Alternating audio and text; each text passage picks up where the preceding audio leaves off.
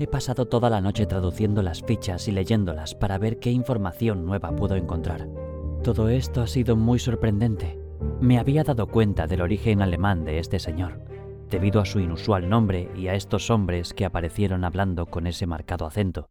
Jamás hubiera pensado que habría algo más oscuro en todo esto. Pero como ya dejé explicado en mi anterior grabación, las reliquias, aquella antigua foto sobre su cama y sus documentos escritos en alemán con fechas eran evidencias suficientes como para entender que Ernest había pertenecido a algún tipo de organización. Por lo que pude leer, da la impresión de que aquel señor estaba implicado en algún tipo de sociedad secreta. Parecía ser una especie de bufón para ellos, el organizador de algún tipo de evento que atraía y divertía a esos horribles sujetos. La fecha más antigua que encuentro en estos documentos data del año 1940, así que mínimamente estarían trabajando ya desde ese año. Y, aún así, habiendo pasado la noche en vela, por la mañana fui a la universidad. Debía presentar mi trabajo de investigación. Y qué mejor momento que este. Tenía muchísima información y estaba muy entusiasmado en mostrársela al profesor de mi tesis, el señor Velasco. Por suerte no rechacé seguir con este tema, los últimos días lo había dejado de lado completamente, pero después de entrar en aquel apartamento y ver lo que vi, no pude sentir otra cosa que no fueran unas increíbles ganas de conocer la verdad. Aún me faltaba saber qué había pasado con el anciano, cómo había fallecido y el motivo de su asesinato. Pero en estos momentos ya no me importaba tanto eso. La investigación tenía un trasfondo aún más enrevesado y confuso, y sentía optimismo en conocer con claridad cómo había sido el final de Ernest. El profesor me viene presionando bastante para que entregue nuevo material de investigación, ya que cambié varias veces de tema, y por teléfono le dije que tenía uno nuevo y definitivo. Velasco es alguien a quien le tengo mucho respeto, y no me gustaría fallarle, ya que concertamos una cita y él es muy puntual. Podríamos decir que en cierta forma es mi mentor. Que él sea el profesor de mi tesis no es algo que haya sucedido al azar.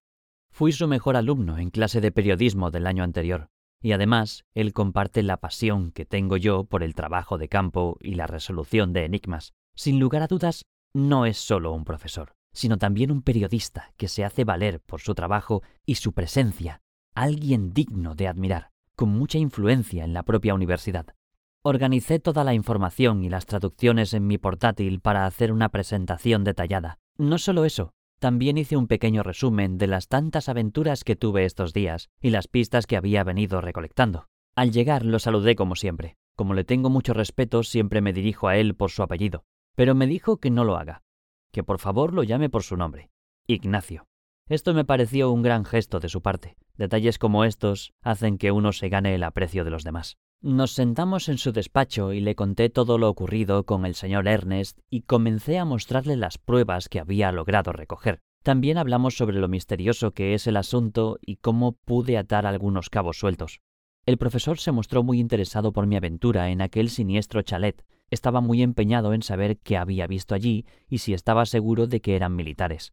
Yo le expliqué que no podía asegurar nada exactamente, pero que mis ojos no podrían haberme mentido tanto. Por detrás de esa ventana pude ver claramente a un hombre vestido con un traje militar negro, y después de lo que había encontrado en la casa de Ernest y de lo que había podido investigar por Internet y libros, yo estaba 100% seguro de que aquel traje que portaba esa persona era sin lugar a dudas un antiguo traje que solo usaban militares.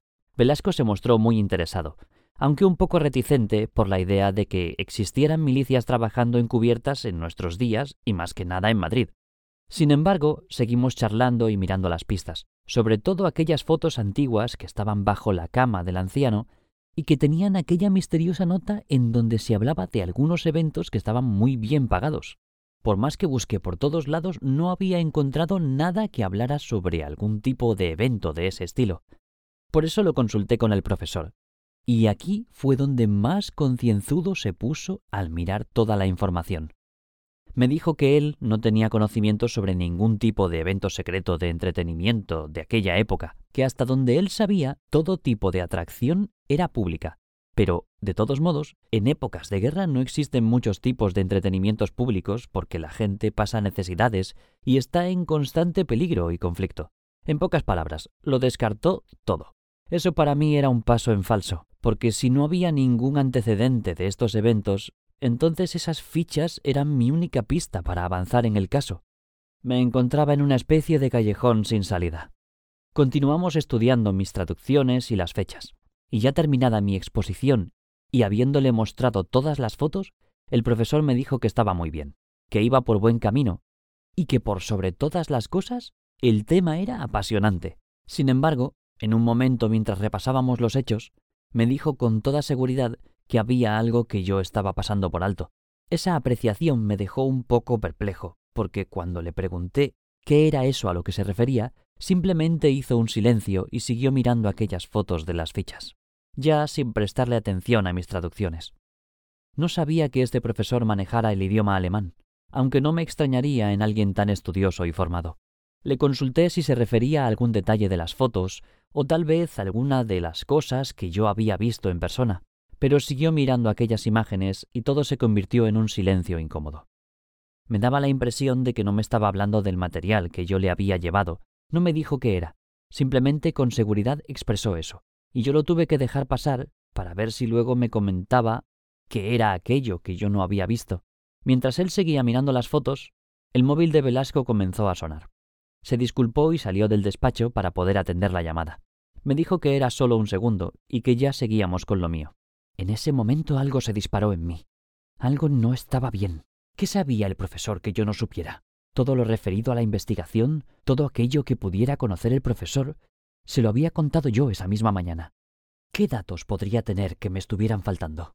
Nuevamente mi ambición periodística pudo más que la razón, y aquella actitud me pareció tan sospechosa que, aprovechando su ausencia, decidí echar un ojo a su escritorio. Sobre el mismo había solo algunos papeles de los alumnos de una de las materias que estaba impartiendo el profesor, y por lo que se veía, no hubo muy buenas calificaciones ese semestre. Entonces abrí uno de sus cajones y encontré unas llaves, un bolígrafo y lo que parecía una antigua libreta negra. Pero aquello no era una libreta, era una agenda personal, la cual tenía grabado su nombre en la parte interior de la tapa y decía Ignacio Velasco Wagner. Mientras lo leía no podía creer. ¿Wagner? ¿Será que acaso el profesor esconde algo? Jamás se presentó con ese apellido a la clase. Nunca figuró así en los planes de estudio. Cerré despacio el cajón y me senté un momento para pensar. Me había quedado atónito. Al cabo de un minuto volvió mi profesor, y en el instante en que se sentó, yo le dije que tenía que irme, que debía atender un tema de urgencia. Me dijo insistentemente que todavía teníamos mucho que hablar sobre el trabajo, pero le expliqué que no me quedaba alternativa y que no podía quedarme más. Esto pareció no gustarle a Velasco, y me dijo que sí o sí debía tener el trabajo ampliamente desarrollado para volver a vernos muy pronto y sin decir más cogí mi portátil, todos mis apuntes, y me fui corriendo. Mientras me iba, Velasco me dijo que no olvidara aquello que él me había dicho, que yo era un alumno con el que iba a ser muy exigente y debía tener ya todo más que listo. Yo simplemente seguí hacia mi casa sin dar más explicaciones. Fue un pensativo viaje el que hice desde la universidad hasta mi edificio.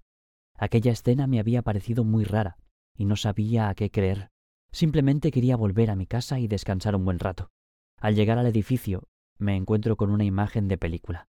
Decenas de policías se encontraban en la entrada, tomando notas muy concentrados. Se les podía ver también por las escaleras y el ascensor. Intenté hablar con algunos policías, pero ninguno me daba respuestas.